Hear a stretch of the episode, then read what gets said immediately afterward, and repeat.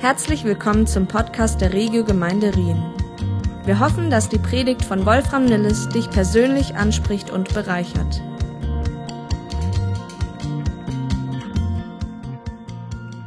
Wir befinden uns in einer Predigtserie über das Markus-Evangelium. Und das haben wir genannt Good News. Warum? Weil Evangelium gute Botschaft heißt. Good News. Es gibt so viele Bad News in der Welt, dass es, wenn, man in den Gottesdienst kommt, wenn man zu Jesus kommt, sollte man Good News hören. Amen. Und deswegen sind wir dabei, diese Serie uns verschiedene Abschnitte anzuschauen. Und eines der zentralen Themen der guten Botschaft ist das Thema Freiheit echte Freiheit. Und echte Freiheit erleben, das ist auch Titel dieser Botschaft heute. Und Markus beschreibt in seinem Evangelium Jesus als jemanden, der gekommen ist, um Menschen zu befreien. Wir haben am Anfang des Evangeliums eine Story nach der anderen, wo, er, wo Markus verschiedene Erlebnisse zusammentackert. Wir haben schon gehört, dass die größte Quelle wahrscheinlich von Petrus kam, der alles äh, live äh, miterlebt hat und Markus weitergegeben hat. Und so beschreibt er, wie, wie Jesus kommt und Menschen von Krankheiten befreit. Ähm, und Menschen auch von Zwängen und dämonischen Bindungen befreit. Aber eine Befreiung überragt alle anderen und ist auch tiefgehender als alle anderen. Und die Rede ist von der Befreiung von Schuld der Befreiung von Scham, der Befreiung von Sünde. Jesus ist gekommen, um Menschen von der Versklavung an die Sünde, Einzahl, und gleichzeitig von dem gewaltigen Schuldenberg unserer Sünden zu befreien. Die Bibel macht hier einen Unterschied und sagt, Sünde ist unsere Natur, die gegen Gott ist, wo wir gebunden sind, wo wir versklavt sind unter diese Natur. Das ist die eine Sache, von der uns Jesus befreien möchte. Und das andere ist die Sünden, unsere Tat oder auch unsere Unterlassungssünden, die sich angehäuft haben. Dass Jesus uns komplett davon befreien möchte und uns, uns begnadigt, einfach auslöscht diese Schuld. Und Leute, das ist ein, mein Gebet auch im Vorfeld war, gerade weil wir das, jeder Christ weiß das.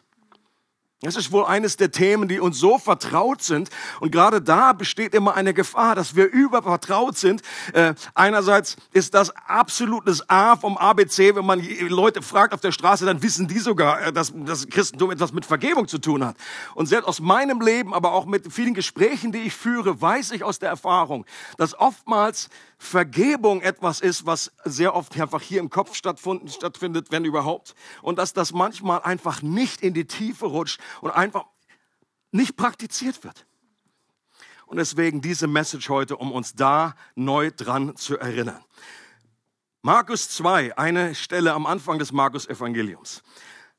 Das ist die berühmte Szene, wo es letztendlich auch mal in erster Linie auch um eine Heilung ging.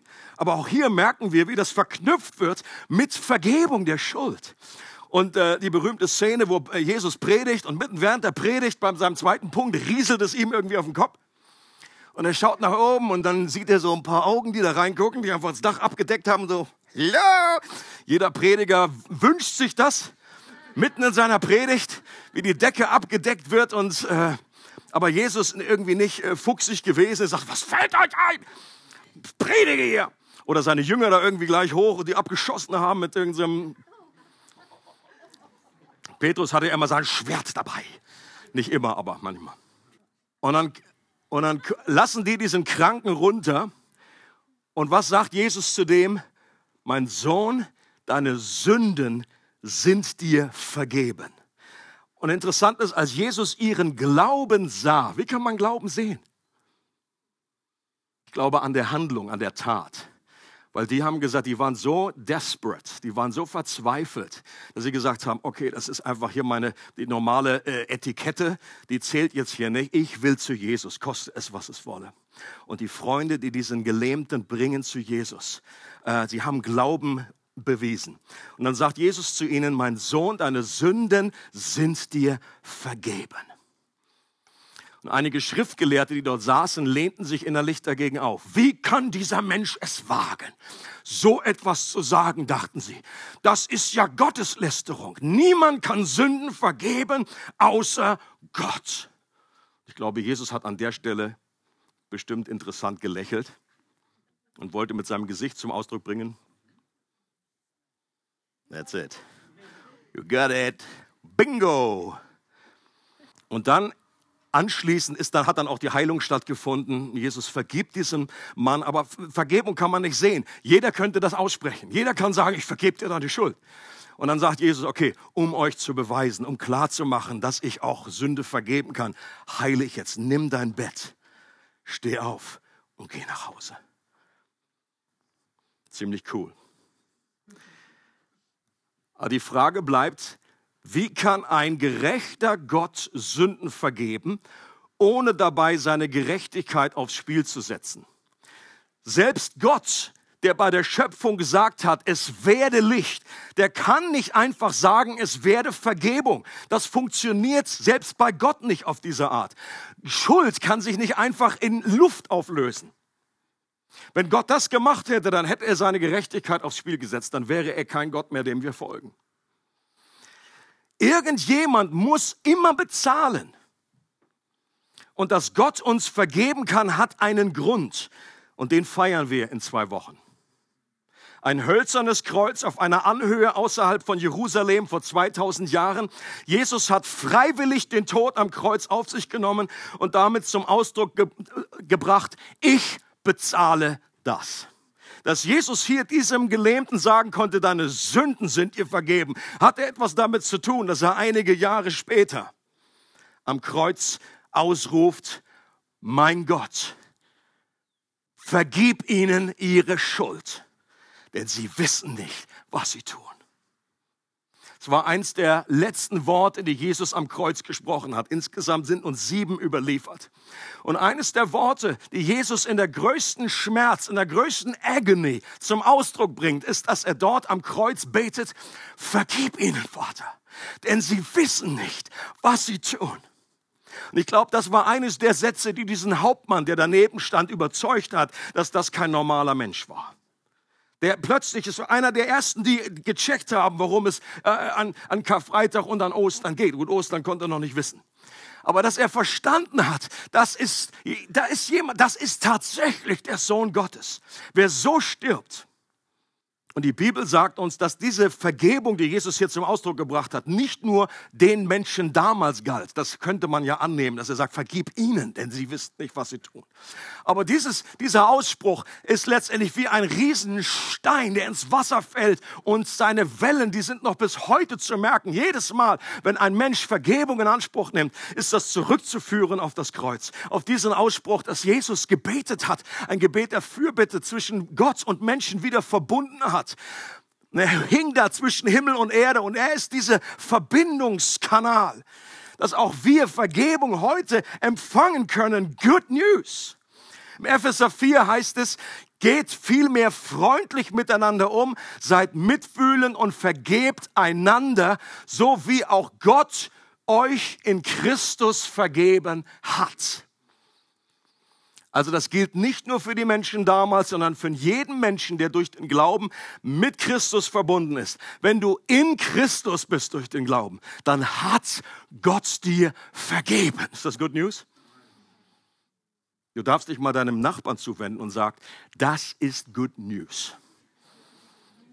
Und die Frage ist, wenn wir so vergeben sollen dem anderen, wie Gott uns vergeben hat, dann mal kurz noch mal zurückspulen, noch mal überlegen, uns bewusst machen, wie hat Gott mir denn in Christus vergeben? Und ich bringe jetzt einige Bibelstellen hier zusammen. Meine Sünde wurde getilgt und abgewaschen, steht in der Apostelgeschichte. Sie wurde versenkt an die tiefste Stelle im Ozean, steht in Micha 7. Sie wurde so weit von mir entfernt, wie der Osten vom Westen ist, Psalm 103. Mit einem Opfer wurde meine Sünde aufgehoben, Hebräer 9. Und Gott hat sich dazu entschieden, in Ewigkeit nicht mehr an meine Sünden zu denken. Jeremia 31. In Christus bin ich begnadigt. Bist du begnadigt? Mir wurde vergeben nicht nur etwas Schuld, sondern alle Schuld. Nicht nur die vergangenen Verfehlungen, sondern alle Verfehlungen aus Vergangenheit, Gegenwart und auch Zukunft. Wenn das nicht Good News ist, dann weiß ich auch nicht mehr, was Good News ist. Früher als Christ dachte ich, na gut, meine vergangene Schuld ist erledigt. Oder wenn ich einfach jetzt immer wieder, wenn ich falle, wenn ich sündige, dann vergebe ich und da ist irgendwie noch immer was. Aber äh, das hätte ich früher nicht so ausgedrückt. Aber ich glaube, das ist genau das, was die Bibel sagt. Meine, die, selbst meine vergangene Schuld war ja auch in Jesu Zukunft, als er am Kreuz gestorben ist. Und deswegen mein ganzes Schuldpaket, meine sündige Natur, aber auch der ganze Berg von Verfehlung, von Tat oder Unterlassungssünden sind alle reingewaschen, vergeben. An der Tiefe des Meeres, früher als im Religionsunterricht, habe ich so ein kleines Schild gesehen. Da saß irgendwie einer und da steht irgendwie Angeln verboten. Ja, da wo nämlich in dem Meer, wo die Sünden begraben sind, sagt Angeln verboten. Da wird nicht mehr geangelt. Da solltest du nicht mehr angeln, da darf auch dein Nächster nicht mehr, dein Ehepartner nicht mehr angeln. Und auch Gott wird da nicht mehr angeln. Es wird nicht vorkommen, dass du vor Gott kommst eines Tages und Gott sagt, ja, eine, eigentlich habe ich vergeben, aber nicht vergessen. Wenn da steht, dass Gott vergisst, dann heißt das auch nicht, dass er irgendwie nicht mehr richtig, dass er sich nicht erinnern kann, sondern er entscheidet sich, nicht mehr daran zu erinnern. Wesentlicher Teil der guten Botschaft ist aber auch, dass jetzt, weil mir vergeben wurde, ich genauso jetzt auch vergeben soll. Das steht auch in diesem Vers. Vergebt einander, so wie auch Gott euch in Christus vergeben hat. Und das finden wir nicht nur an einer Stelle, sondern an vielen, vielen Stellen. Und die berühmteste ist wahrscheinlich das Vaterunser. Da heißt es, und vergib uns unsere Schuld, wie auch wir denen vergeben haben, die an uns schuldig wurden. Und als Jesus das Vaterunser durchgeht, dann greift er zum Schluss des Vaterunsers nochmal diesen Punkt der Vergebung speziell auf. Und Jesus sagt, wenn ihr den Menschen ihre Verfehlungen vergebt, wird euer Vater im Himmel euch auch vergeben. Wenn ihr aber den Menschen nicht vergebt, wird euer Vater im Himmel euch eure Verfehlung auch nicht vergeben. Das, ich glaube letztendlich, das ist Good News, aber es kann erstmal ziemlich tough klingen, ziemlich heftig klingen. Jesus, hast das gerade das Vaterunser beigebracht. Warum muss das jetzt auf so einer Note enden? Ich glaube, Jesus, und bitte nicht falsch verstehen, ich glaube nicht, dass es hier, auch selbst wenn ausgedrückt wird von Jesus, wenn wir nicht vergeben, wird Gott uns in dem Moment auch nicht vergeben. Das heißt nicht, dass wir unsere irgendwie, unsere Errettung nicht mehr sicher ist. Das ist, geht überhaupt nicht darum. Das Vaterunser ist kein Gebet, um errettet zu werden. Not in the first place, ja. Ansonsten würden wir, wenn wir es immer wieder beten oder täglich beten, ja Gott, bitte, Herr, rette mich, rette mich. Darum geht es nicht. Das Vaterunser ist ein Befreiungsgebet, ist ein Gebet des, der Beziehung. Es geht um die Beziehung zu Gott. Und da, wo wir anderen Menschen nicht vergeben, da blockieren wir die Beziehung zum Herrn. Die aber wiederhergestellt werden kann in dem Moment, wo wir vergeben. Darum geht es. Und die Sache mit der Vergebung, vielleicht ausgelöst durch diese, diese Aussage hier, hat ja Petrus auch beschäftigt, als er seinem Lehrer zugehört hat. Und er hakt bei Jesus nochmals nach. Wir kennen diese Szene, wo, wo Petrus zu Jesus kommt, vielleicht einfach so im, im, im Stillen, wenn dann die anderen mal weg sind. Jesus, jetzt nochmal wegen der Vergebung. Wie oft muss ich meinem Bruder vergeben? Vielleicht hat er jemand Spezielles im Sinne gehabt der eine, der in der Matthäus, der ihm immer auf den Keks geht. Wie oft muss ich meinem Bruder vergeben, wenn er immer wieder gegen mich sündigt? Und dann hat er mal eine Zahl rausgehauen. Hat er gesagt, siebenmal? Und er dachte, da liege ich bestimmt gut. Die Rabbiner haben damals gesagt, dass man dreimal vergeben soll. Das hat Petrus mal stumpf verdoppelt und nach oben noch abgerundet. Da war er eigentlich, hat er für sich gedacht, okay, da bin ich einfach in einem sicheren grünen Bereich. Da wird Jesus bestimmt sagen, oh, Petrus, du hast das aber schon verstanden. Das ist jetzt aber nicht nötig mit der sieben. Viermal reicht.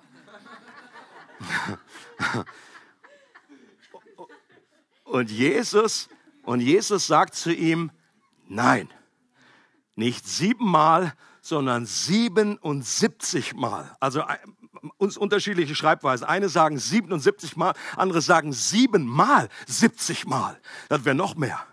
Und was ist der Punkt von dem? Was ist das Zahlenspiel? Warum jetzt Arithmet Arithmetics? Der Punkt ist jetzt nicht, dass man beim äh, irgendwie 78. Äh, Mal irgendwie jetzt dann nicht mehr braucht, sondern ist natürlich eine Forever. Immer, immer. Es gibt keine Begrenzung. Es gibt hier keine Obergrenze. Und dann schiebt Jesus noch in diesem Zusammenhang das Gleichnis von dem unbarmherzigen Knecht nach, in dem ein Diener eine astronomisch hohe Summe erlassen bekommt. Die meisten werden diese Story kennen aus Matthäus 18. Ich will sie hier nur ganz kurz zusammenfassen. Eine astronomisch hohe Summe. Aus unserem Bereich müssten wir hier reden von Trillionen, von Milliarden Dollar. Eine Summe, die du niemals äh, abbezahlen kannst. Und dieser Knecht, der ist, steht da und äh, steht in Gefahr, dass seine ganze Familie verkauft wird in die Sklaverei und noch Generationen danach. Und der Herr sagt, ich erlasse dir deine Schuld. Warum? Weil er um Gnade fleht und Gnade bekommt. Und dann geht dieser selbe Mann, der gerade so viel Good News bekommen hat, geht nach Hause, auf dem Weg nach Hause trifft er jemanden, der ihm wiederum einen läppischen Betrag schuldet. Und hier reden wir in Größenordnung von, was weiß ich, 50 Euro, 100 Euro Peanuts. Und der fleht auch um Gnade. Es werden dieselben Worte benutzt. Aber der sagt, die gebe ich dir nicht. No grace. Und dann wird der Diener wieder vor seinen Herrn zitiert und er muss sich Folgendes anhören. Du böser Mensch, deine ganze Schuld habe ich dir erlassen, weil du mich angefleht hast. Hättest du da mit jenem anderen Diener nicht auch Erbarmen haben müssen, so wie ich mit dir Erbarmen hatte? Und voller Zorn übergab ihn der Herr den Folterknechten, bis er ihm alles zurückgezahlt hätte, was er ihm schuldig war. Und bis dahin könnte man ja sagen, oh, das ist eine harte Geschichte. Das hört sich, das hört sich sehr radikal an. Was die Sache noch radikaler macht, ist, was Jesus dann sagt.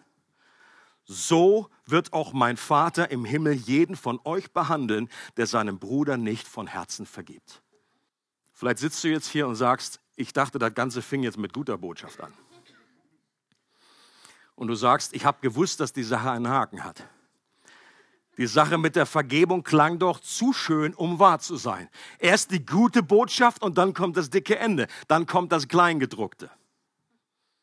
Aber ich persönlich bin der Überzeugung, dass das immer noch, selbst diese Aussage ist Teil der Good News, ist Teil der guten Botschaft, die Jesus für uns hat. Erst einmal ist es überhaupt auf der ganzen Welt gibt es keine Religion, die so rumarbeitet, dass wir nicht, müssen nicht erst vergeben, damit uns Gott vergibt, sondern Gott vergibt uns und dann sollen wir als Konsequenz, als, als Echo darauf anderen Menschen vergeben. Und selbst in dieser Aussage, wenn wir Menschen von Herzen vergeben sollen, dann ist das Teil der guten Botschaft. Warum? Weil Vergebung ein Geschenk an uns ist, um frei zu werden und frei zu bleiben. Friedrich Büchner hat geschrieben, dass von allen Sünden Wut die zu sein scheint, die am meisten Spaß macht. Kann das irgendjemand nachvollziehen? Jetzt traut sich keiner. Das war keine Fangfrage unsere Wunden zu lecken und den Schmerz auszukosten, den wir dem anderen zufügen wollen, ist in vielerlei Hinsicht ein königliches Festmahl. Ich kann das nachvollziehen. Und dann sagt er, aber dann stellt sich heraus, dass das, was wir am Buffet der Bitterkeit essen, unser eigenes Herz ist. Unversöhnlichkeit kann unser Herz kosten. Und weil Jesus das weiß, der Herzenskenner, ruft er uns auf, um zu sagen, vergebt einander. Warum? Weil es dir hilft. Weil es deine Freude vollkommen macht. Ich will, dass du frei bist. Und selbst wenn andere Menschen sich vergangen haben gegen dich, wenn du nicht sie freisetzt, wenn du nicht vergibst, dann wird dich das selber immer noch binden an diese Situation. Und die verschiedenen Worte, die Vergebung, die Vergebung benutzt werden im Griechischen, die bedeuten, äh, immer wieder geht das in die ähnliche Richtung. Jemanden entlassen, jemanden loslassen, jemanden befreien, und zwar aus dem Gefängnis unseres eigenen Herzens. Und gleichzeitig werden wir selbst dann aus dem Gefängnis und von den Folterknechten befreit, von denen Jesus da redet. Weil ich glaube schon, dass das einfach wie eine Art Gefängnis ist, dass wir unter, wie unter Folterknechten kommen. Auch was, manche legen das aus auf dämonische Mächte oder äh, wie auch immer. Ich glaube, man muss aufpassen, dass man das Gleichnis nichts überstrapaziert. Auf der anderen Seite glaube ich sehr wohl, dass das einfach wie finstere Mächte sind, die uns dann dort äh, in eine Unfreiheit halten, in eine Bitterkeit. Ähm, und Gott möchte, dass wir rauskommen aus diesem Gefängnis und dass wir auch andere Menschen freilassen. Freilassen. Und Leute, dass Gott unsere Schuld vergibt, egal was wir getan haben und dass wir anderen vergeben sollen, egal was sie getan haben, das ist und bleibt einerseits eine gute Botschaft, aber gleichzeitig auch ein Skandal. Wenn du noch nicht richtig den Skandal erlebt hast oder für dich, äh, der das nur nicht richtig aufgeleuchtet ist oder dich getroffen hat, dann bist du vielleicht noch nicht so in solchen radikalen äh, äh Situationen drin gewesen, wo du anderen vergeben sollst, dass ein massivstes Unrecht war. Oder ist es dir noch selber nicht aufgegangen, wie viel Schuld du eigentlich hattest, dass Gott dir einfach so vergibt. Ohne Bedingung aus freier Gnade. Um diesen Skandal uns etwas plastischer vor Augen zu führen, habe ich einen kleinen Clip mitgebracht. Ein Ausschnitt aus der Gerichtsverhandlung von einem der schlimmsten amerikanischen Serienmörder. Sein Name ist Gary Ridgway. Der lebt auch heute noch. Der ist heute noch im Knast. Der wurde bekannt als Green River Killer. Gibt es auch ein paar Filme, die über diese Geschichte gedreht wurden. Und im Jahre 2003 wurde dieser Mann verurteilt und er hat selber sich schuldig erklärt für 48 Morde an Frauen. Das war eine der größten Stories der Serienkiller in Amerika. Das ging über Jahre, dass die den gesucht haben. Dann im Jahre 2011 hat er noch den 49. Fall äh, noch gestanden. Und wir sehen am Anfang einige Angehörige, wie sie absolut nachvollziehbar ihr, ihre, ihr Herz und ihre Gefühle und ihre, und ihre Haltung diesem Mann gegenüber zum Ausdruck bringen.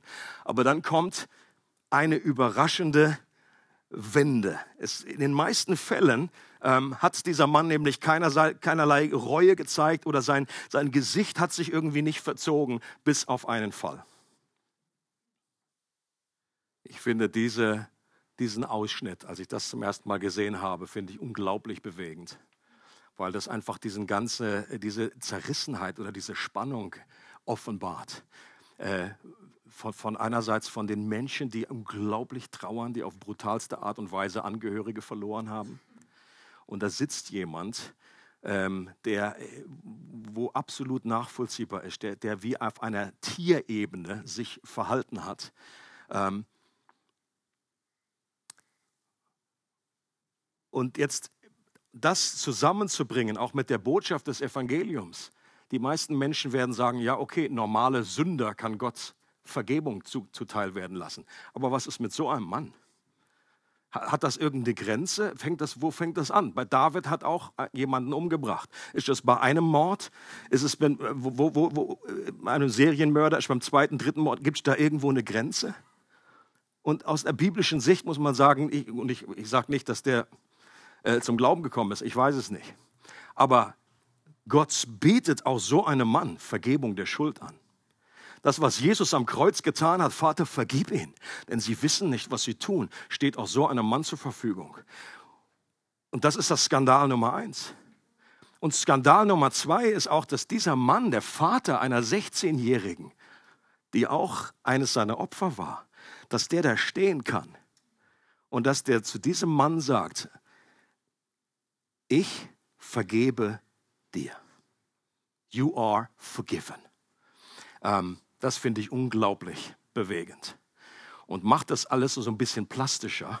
Um, natürlich ist das eine extreme Story, aber ich glaube, das hilft uns, wenn wir die Extremen anschauen, dass wir sind sicherlich irgendwo anders einzuordnen, das, was dir angetan wurde, dass du, was du vielleicht anders anderen angetan hast und wollen uns jetzt noch etwas anschauen, was Vergebung nicht ist und was Vergebung ist. Ich glaube, was Vergebung nicht ist, ist die eine Sache einfach zu vergessen. Okay?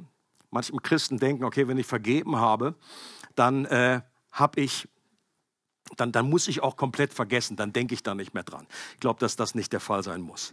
Wir sollen vergeben, gerade weil wir nicht vergessen können. Dass Gott an unsere Sünde nicht mehr denkt, bedeutet, wie gesagt, nicht, dass er ein Gedächtnisproblem hat, sondern er entscheidet sich dazu. Das ist Gott, äh, der dazu in der Lage ist. Ähm, und das können wir nicht einfach äh, so nachmachen in, in vielen Fällen. Vergeben heißt, sich zu erinnern und dennoch zu vergeben. Okay? Vergebung ist auch nicht, jemanden einfach zu entschuldigen.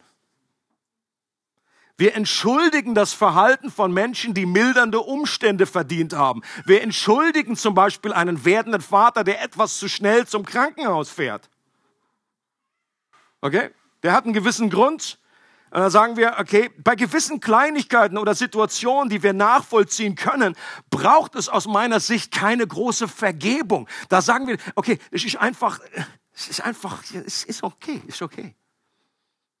Ich glaube auch in Gemeinde, es gibt genügend Situationen, wo man einfach sagt, ah, du, das, das kann ich absolut nachvollziehen. Easy, easy. Muss ich jetzt nicht immer so, bitte vergib mir das, bitte dass sie dann Leute angekrochen werden kommen und ich sage, okay, geh hin in Frieden. Vergebung ist aber gerade dann gefordert, wenn es keine nachvollziehbaren Gründe gibt. Was Vergebung auch nicht ist, ist unbedingt sich mit jedem zu versöhnen. Natürlich sollen wir, sobald so, so es möglich ist, uns versöhnen mit Menschen, aber wir können Menschen vergeben, ohne uns mit ihnen zu versöhnen. Und in manchen Fällen ist das ja auch gar nicht mehr möglich. Wenn eine Person schon gestorben ist, dann kannst du dich mit dieser Person nicht mehr versöhnen. Oder wenn eine Beziehung so verfahren ist, dass Versöhnung gar nicht möglich ist. Eine Frau kann ihrem Ehemann, der sie vielleicht immer wieder übergriffig geworden ist oder äh, geschlagen hat, kann, sie kann ihm vergeben, ohne wieder bei ihm einzuziehen und sich zu versöhnen. Zu vergeben bedeutet auch nicht, auf strafrechtliche Konsequenzen zu verzichten. Vergebung und eine Anzeige bei der Polizei schließen sich nicht aus. Eine Anzeige ist in extremen Fällen sogar geboten. Okay? Auch dieser Mann hat, sitzt immer noch im Knast. Die strafrechtliche, die Konsequenzen seiner Tat, auch hier auf dieser Erde, die werden ihm ja nicht erlassen, nur weil ihm jemand vergeben hat. Okay? Selbst wenn alle der Angehörigen ihm vergeben hätten, würde er immer noch im Knast sitzen. Weil es auch eine Schutzfunktion gegen andere ist. Was ist Vergebung und woher wissen wir, dass wir ganz vergeben haben? Zu vergeben bedeutet, dass ich auf Rache verzichte, dass ich eine Entscheidung treffe, dem anderen nicht dasselbe Maß an Schmerzen zuzuführen. Ich befreie den anderen aus dem kleinen Gefängnis, in das ich ihn in Gedanken gesteckt habe. Und ich verzichte auf meine Rachefantasien, wie auch immer die aussehen. Da gibt es, glaube ich, sehr kreative. Gott, lass ihn 50 Kilo zunehmen. Und Leute, das ist in erster Linie eine Entscheidung und Gefühle müssen in diesem Moment nicht unbedingt hinterherkommen. Ich lasse die Kette los, mit der ich den anderen gefangen halten will. Niemand hat gesagt, dass das einfach ist. Das widerstrebt unserer Natur. Unsere verwundete Seele möchte es dem anderen heimzahlen. Eine Frau suchte Rat bei ihrem Pastor, wie sie ihre Ehe verbessern könnte. Und jedes Mal, wenn wir uns streiten, sagt sie, wird er historisch. Der Pastor sagt, Sie meinen wohl hysterisch. Nein, ich meine genau, was ich gesagt habe. Er führt in seinem Gedächtnis Buch über alles, was ich jemals falsch gemacht habe. Und jedes Mal, wenn er ausrastet, kriege ich eine Lektion von einem Historiker. Ich werde dir diesen Vorfall nicht mehr vorhalten oder ihn gegen dich verwenden. Echte Vergebung bedeutet, entweder du machst es bewusst, schreibst Dinge auf, einen Zettel und reißt die durch, lässt die in Rauch aufgehen mit dem Feuerlöscher daneben. Und du bringst es nicht mehr vor. Und in Beziehungen, ob das in Gemeinde ist oder auch in Ehen, das ist so ein Klassiker, woran man merken kann, dass echte Vergebung nicht wirklich stattgefunden hat. Wenn du immer wieder mit der alten Kamelle kommst, da werden Sachen aufgegriffen. Du weißt du noch damals? Und der, der Vater sagt, nee, weiß ich gar nicht mehr, das ist nicht so lange her. Jetzt 20, 30, 40 Jahre her, das hast, du, das hast du mir doch gesagt, das hast du mir da versprochen vor dem Altar. Und die sind schon in den 60ern. Ich werde auch anderen nichts davon erzählen. Ich werde nicht zulassen, dass dieser Vorfall zwischen uns steht. Leute, Vergebung führt zu Freiheit und Heilung in Ehen. Ich behaupte, dass das Vergebung, wenn du nur diesen, dieses Thema nimmst, viele, viele Ehen können gerettet werden. Wenn wir nur lernen, das wirklich praktisch anzuwenden, nicht nur als Christ abzunicken und zu sagen, ja, Vergebung ist wichtig, sondern wirklich Butter bei die Fische, wie man in Norddeutschland sagt, und Vergebung auszusprechen. Ich werde gleich noch ein bisschen auf diesen Button da eingehen, auf den Eject-Button. Und ich gebe euch da ein Tool mit, was ihr mitnehmen könnt und wo, das, wo man durch ganz fünf praktische und hilfreiche Schritte durchgeführt wird. In Familien. Familien können bewahrt werden vor einem Supergau, wenn echte Vergebung stattfindet. Und du als Christ darfst da den Anfang machen. Du musst nicht darauf warten, dass irgendjemand angekrochen kommt und sagt, bitte, bitte, bitte, vergib mir, ich habe es jetzt endlich gesehen. Wenn wir darauf warten, da werden wir meistens, dann wächst schon Moos über uns. Das wird in vielen Fällen nicht geschehen. Wir können vergeben und Jesus sagt nicht, dass die Bedingung ist, dass jemand ankommt und um Vergebung bittet. Du sollst vergeben, du fängst an. Und manchmal setzt das auch etwas in Gang, eine Dynamik, wo andere Menschen auch freigesetzt werden. Oder in Gemeinden, Leute, wie viele Gemeinden haben sich gespalten und was ist die Ursache, was hätte getan werden können? Simple. Vergebung. Echte Vergebung von Herzen. Und warum sagt Jesus? Weil ich glaube, es gibt eine Vergebung vom Kopf und es gibt eine Vergebung von Herzen. Totale Vergebung. Krankheiten auch das wird oft zusammengebracht. Bitte hört mich nicht falsch. Ich sage jetzt nicht, dass jede Krankheit etwas damit zu tun hat, dass wir nicht vergeben haben. Aber in vielen Fällen kann das mit ein Grund sein. Jakobus 5 heißt, betet für, bekennt einander eure Sünden und betet füreinander, damit ihr geheilt werdet. Hier wird Heilung und Vergebung der Sünden zusammengebracht. Auch in dem Fall, als dieser Mann einfach da, der, der gelähmt war. Äh, Jesus sagt, deine Sünden sind dir vergeben. Er sagt nicht explizit, dass diese Krankheit auf die Sünde zurückzuführen ist. Aber alle Krankheiten mal in, insgesamt sind darauf zurückzuführen, dass Sünde in diese Welt gekommen ist. Das hat nicht mit der persönlichen Schuld eines Menschen zu tun, aber es hat etwas mit dieser Zielverfehlung zu tun, dass wir ähm, an Gott vorbeileben. Oder auch Gebet. Ich glaube, so manches Gebet wird gestört, wird gehindert durch Vergebung. Denkt an die Bibelstelle von letzten Sonntag, Markus 11, 23, 24. Jesus sagt, wenn ihr steht und habt Glauben an Gott. Und dann heißt es, wenn ihr steht und betet, vergebt, wenn ihr irgendetwas gegen jemanden habt, damit auch euer Vater im Himmel euch vergebt. Warum bringt Jesus das zusammen mit Gebet? Weil auch hier Vergebung diese Gebetserhörung blockieren kann. Vielleicht hast du auch schon gehört, in vielen Kreisen wird davon äh, erzählt, äh, dass man sich selbst vergeben soll. Okay? Und ich persönlich, ich weiß äh, genau, was gemeint ist damit.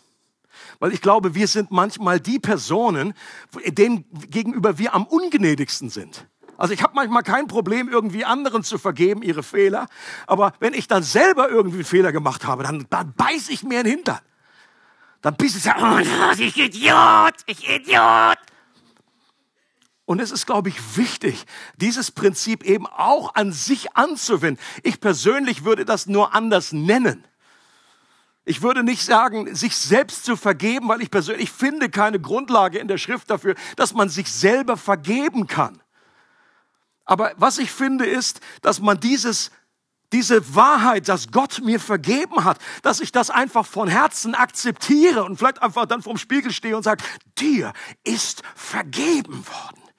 Ergreife das oder dass jemand mir hilft, mir zuspricht und sagt, dir ist vergeben worden. Es geht hier um die Wahrheit, dass sie einsickert, dass sie hier runterfällt, dass der Groschen fällt im Herzen. Und das Symbol, das wir heute euch gerne mitgeben auf den Weg, ist ein Symbol, was wir mit jeder Predigt verknüpfen. Und hinter diesem Symbol verbirgt sich etwas. Das ist dieser Eject-Button. Wenn ihr noch einen Videorekorder habt von früher, dann kennt ihr das. Ähm, wenn er das Ding gedrückt hat, in den meisten Fällen ist dann eine Kassette rausgekommen, wenn eine drinne war. In manchen Fällen ist es stecken geblieben was dann auch wieder ein prophetisches Zeichen auf genau das ist, was wir hier sagen wollen, okay? Es geht um Eject. Es geht darum, Dinge rauszuwerfen, die da nicht reingehören in unser Leben, um echte Freiheit zu bekommen. Es geht darum, Lügen rauszuschmeißen und wieder neue Wahrheit wieder in sein Leben einzubauen, die Wahrheit zu ergreifen und die Lüge rauszuwerfen, seinen Sinn zu verändern. Es geht darum, äh, Hass oder, oder, oder äh, Zorn negative Gedanken loszulassen, Menschen, an denen wir festhalten, die wir, wie gesagt, in diesem Gefängnis unseres Herzens festketten und alles mögliche Negative wünschen, dass wir sie freilassen und dass wir ihnen den Segen Gottes wünschen. Segnet, für, segnet eure Feinde. Betet für die, die euch verfolgen und euch hassen. Leute, und das kann man nicht theoretisch nur wissen, ohne das zu machen. Es wird nur dann zu etwas bringen, etwas bewirken, wenn du das wirklich aktiv machst. Und deswegen möchte ich dir herzlich ans Herz legen, gerade diese Woche, grundsätzlich lege ich es dir immer ans Herz, dieses nochmal durchzulesen, nochmal durchzuarbeiten, aber gerade diese Woche, nehmt euch bitte eine Viertelstunde oder eine halbe Stunde diese Woche. Wenn möglich, tragst dir gleich in deine Agenda ein. Du hast ein, hast ein Treffen mit dir selbst oder mit dem Herrn. Oder noch besser, dass du dich gleich mit jemandem anderen verabredest, dem du vertraust. Einem Christen, dem du etwas anvertrauen kannst von deinem Inneren. Okay, ob das dein Connect-Gruppenleiter ist, ob das dein Friend ist, dein Buddy in the Church, wo, wo auch immer. Das kann auch dein Ehepartner sein. Nur Vorsicht, es sollte dann, was du dann durchbetest, sollte nicht unbedingt jetzt direkt mit ihm zu tun haben. Das kann nämlich auch wunderbare Manipulation sein, dass man sagt, oh Gott, ich vergebe meinem Vollpfosten neben mir. Danke, dass du es mir gezeigt hast und ihm noch nicht. Das ist nicht der Punkt dieser Übung. Also Vorsicht an dieser Stelle. Aber es kann unwahrscheinlich helfen, wenn jemand anderes dabei ist, der diese fünf Punkte zusammen durchgeht. Und die fünf Punkte sind, ich habe sie nur kurz aufgelistet, erkennen, emotionale Freiheit, vergeben und umkehren, eject und empfangen. Und wir haben wieder in Deutsch ein wunderbares Akronym hinbekommen. EW. Das kann man sich merken, finde ich. Aber die Kraft liegt ja nicht in dem Akronym sondern die Kraft liegt da drin, dass man die verschiedenen Punkte durchgeht. Und natürlich, wie gesagt, nehmt euch das mit nach Hause, nehmt euch Zeit diese Woche. Entweder ihr macht's alleine oder ihr ruft jemanden an. Wenn ihr keinen findet, ruft mich an. Und ich komme gerne, um das durchzugehen mit euch. Gerade dieser eine Punkt. Wie gesagt, das ist nicht alles komplett neu, aber es ist einfach Ganz fünf praktische, hilfreiche, easy Steps, die aber sehr kraftvoll sein können. Gerade dieser zweite Punkt, denn in vielen christlichen Kreisen äh, wird der gern übersprungen. Hier geht es darum, dass wir unsere Emotionen auch mal zum Ausdruck bringen. Wenn uns jemand wirklich verletzt hat, dass wir dann einfach auch mal nicht zu, das vorzeitig irgendwie ab, abdeckeln und sagen, oh ja, ja, zornig darf ich ja nicht werden. Ja, aber um von Herzen zu vergeben, musst du dir erstmal muss mit deinem Herzen erstmal in Kontakt kommen und dass man diese Zorn auch mal auf eine gesunde Art und Weise zum Ausdruck bringt. Und es wird auch hier empfohlen, dass du dir die Person vorstellst, als wäre sie im Raum. Oder wenn du es zu zweit machst mit jemandem, dass du dann, dass diese Person dann diese Stelle einnimmt und diese, der Person sagst, Vater, ich vergebe dir. Äh, oder erstmal sagst, ich, was du gesagt hast, hat mich unglaublich enttäuscht, hat mich unglaublich verletzt. Und ich habe diesen Zorn empfunden, wie gesagt, in gesunder Art und Weise ausdrücken. Nicht, dass der andere, der die Stellung eingenommen hat, dann hinterher irgendwie Verwundungen davon trägt. Aber Leute, um das erstmal, wir müssen es zum Ausdruck bringen dürfen. Die Enttäuschung, den Wut, den Zorn. Im Epheserbrief heißt es, manche Bibeln übersetzen, äh, seid nicht zornig. Das steht gar nicht da. Steht ein Imperativ. Seid zornig aber lass die Sonne nicht über deinem Zorn untergehen. So, halt nicht dran fest, lass dich nicht davon beherrschen. Aber erstmal sollst du zum Ausdruck bringen dürfen. Ansonsten überspringen wir gern super fromm diesen Step und äh, sind, hoppeln dann gleich weiter und sagen, ja, vergeben, vergeben. Deswegen bleibt es manchmal sehr, sehr oberflächlich. Und es wird auch heute noch Gelegenheiten geben. Hier, Ministry Team ist da, wenn wir das Abendmahl zusammen feiern. Auch das, Leute, ist eine Erinnerung. Was kann uns helfen? Dabei anderen Menschen zu vergeben. Was uns hilft, ist, auf das Kreuz zu schauen, auf den Preis zu schauen, den Jesus, das ist das der Punkt von dieser Story, die er erzählt, Matthäus 18, dass Jesus sagt, schau dir den Vergleich an. Was du vom Herrn vergeben bekommen hast, sind Trilliarden, Trilliarden von Euros.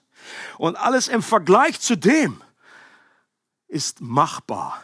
Und ich sage nicht, dass es einfach ist, sage nicht, dass das in einem Ding ist. Ich sage auch nicht, dass die Sache an sich für, gefühlt für dich irgendwie, ja, das ist ja Peanuts. Das ist nicht das, was ich sage.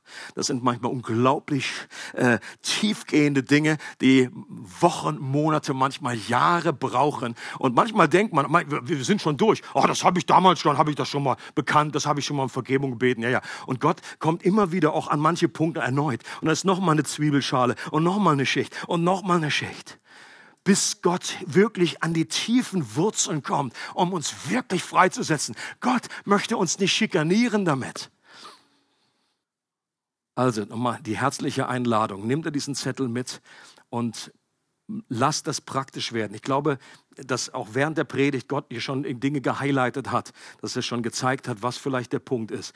Wenn das noch nicht klar ist, dann einfach fang so an zu beten, lad den Geist Gottes ein und sag, bitte Gott, offenbare mir, gibt es einen Punkt, wo ich noch Vergebung aussprechen soll, jemand gegenüber oder wo ich selber um Vergebung bitten soll.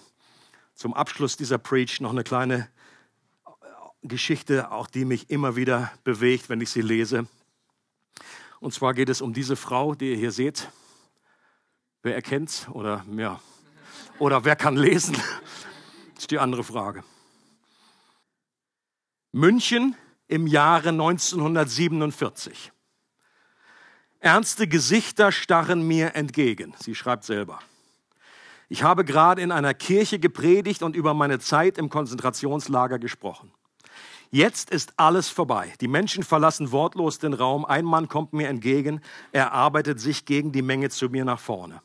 In diesem Moment sehe ich den Mantel, den braunen Filzhut, dann die blaue Uniform und ein Barett mit Totenschädel und gekreuzten Knochen. Ich sehe den großen Raum, in dem wir uns nackt ausziehen mussten, die Schuhe und die Kleider am Boden. Wir mussten nackt an ihm vorbeigehen. Ich erinnere mich an die Scham. Ich erinnere mich an meine ausgemergelte Schwester, deren Rippen deutlich unter der pergamentartigen Haut hervortraten. Wir waren ins KZ gekommen, weil wir Juden in unserem Haus versteckt hatten. Meine Schwester überlebte das Konzentrationslager nicht. Ich erinnerte mich an diesen Mann und an seine Jagdpeitsche, die in seinem Gürtel steckte. Jetzt stand ich zum ersten Mal einem meiner Häscher gegenüber. Mein Blut schien zu gefrieren. Er sagte, sie sprachen von Ravensbrück. Ich war Wächter dort. Er fuhr fort, ich bin Christ geworden. Er steckte mir seine Hand entgegen und fragte, werden Sie mir vergeben? Sekunden stand ich wie gelähmt vor diesem Mann. Doch es kam mir vor, als wären es Stunden. Ich kämpfte in meinem Inneren. Meine Schwester war schließlich im Konzentrationslager Ravensbrück elend und langsam gestorben. Doch dann erinnerte ich mich an eine Bibelstelle. Wenn ihr den Menschen ihre Sünden nicht vergebt, dann wird der himmlische Vater im Himmel auch euch nicht vergeben. Nach dem Krieg hatte ich ein Heim für Nazi-Opfer eröffnet. Ich erlebte dort, dass die, die vergeben konnten, innerlich frei wurden, egal welche körperlichen Schäden sie hatten. Die, die an ihrer Bitterkeit festhielten, blieben jedoch Invaliden. Ich stand immer noch vor dem Mann. Kälte umklammerte mein Herz. Doch Vergebung ist kein Gefühl, sondern in erster Linie ein Akt des Willens. Ich betete und hob die Hand. Ich betete darum, dass Gott mir das Gefühl der Vergebung schenken möge. Mit einer mechanischen Bewegung legte ich meine Hand in die Hand, die sich mir entgegenstreckte. Dann geschah etwas Unglaubliches. Ein heißer Strom entsprang in meiner Schulter. Er lief meinen Arm entlang und sprang über in unsere beiden Hände. Mein ganzes Sein wurde von dieser heilenden Wärme durchflutet. Ich hatte plötzlich Tränen in den Augen und konnte sagen, ich vergebe dir, ich vergebe dir von ganzem Herzen. Es freut uns, dass du heute zugehört hast. Für weitere Predigten, Informationen und Events besuche unsere Gemeindewebseite www.regiogemeinde.ch.